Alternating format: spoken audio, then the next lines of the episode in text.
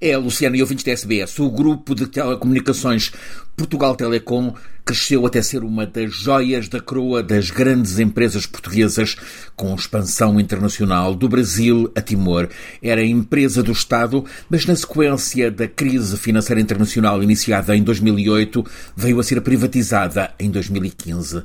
A Portugal Telecom mudou então de nome, passou a ser Altice. Altice, uma empresa com liderança francesa, propriedade de um franco-israelita, Patrice Drahi, e também de um português, Armando Pereira, que ainda adolescente emigrou para Paris e se tornou um dos homens mais ricos de França a fazer negócios.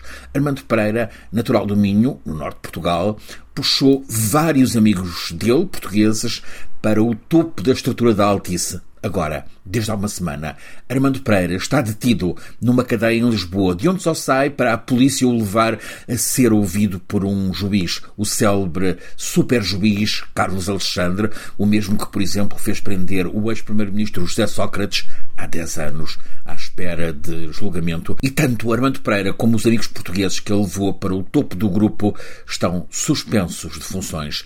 A justiça portuguesa investiga uma teia de negócios em redor da operadora Altice, com quatro principais suspeitos. Os nomes: Armando Pereira, ele, o cofundador da Altice, Jéssica Antunes, Álvaro Gil Loureiro e Hernani Vaz Antunes, amigos muito próximos de Armando Pereira, todos também detidos e a aguardar ainda o fim dos primeiros interrogatórios judiciais.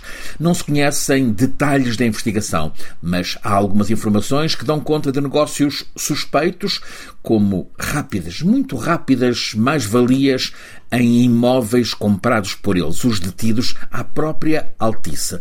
Compravam barato, património da empresa, para logo depois o venderem em tão alto preço. São também suspeitos de chorudas comissões na intermediação de contratos para a empresa. Quando em 2015 o franco-israelita Patrick Terraí e o português Armando Pereira, ambos cofundadores da Altice, se lançaram sobre a Portugal Telecom, o grupo que tinha nascido em França, Altice, estava ainda longe de ser o império que é hoje, mas já eram ambos homens muito ricos. Armando Pereira, ele, o cofundador da Altice, já estava a investir no mercado português, tinha comprado empresas também de telecomunicações pequenas, a Cabo Visão, depois a ONI. Foi lá que foi buscar dois dos seus homens de confiança para a gestão da Altice Portugal. Um, Alexandre Fonseca, o outro João Zuquete da Silva, todos agora com funções suspensas. Na sequência de investigações em curso, Alexandre Fonseca dirigia até há uma semana a Altice nos Estados Unidos da América.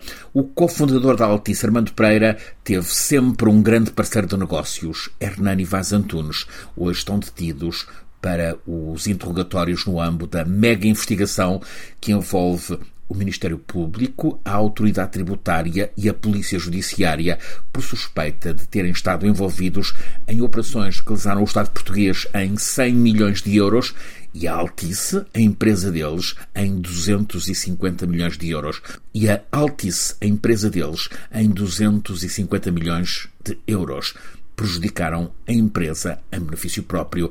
Sabe-se que os donos da Altice Portugal, nestes últimos sete anos, ganharam milhões com a alienação de partes da companhia, rede de telecomunicações, antenas e também edifícios, o que rendeu centenas de milhões de euros. O universo deste grupo Altice em Portugal integra cerca de 12 mil trabalhadores diretos, aos quais se somam perto de 15 mil indiretos. Portanto, envolve 27 mil pessoas, distribuídas por diversas empresas, onde se insere também a Mel Energia e a Mel Blue Ticket e várias outras. A antiga Portugal Telecom encolheu e os trabalhadores da Mel, operadora de telecomunicações, são hoje 6.400, mas os negócios não têm parado de crescer. Em 2022, as receitas da Altice Portugal ascenderam a 2,6 mil milhões de euros. A gerência francesa da Altice Internacional tenta manter a normalidade na Altice Portugal, enquanto os anteriores gestores estão a contas com a justiça. Francisco Sena Santos, a SBS, em Portugal.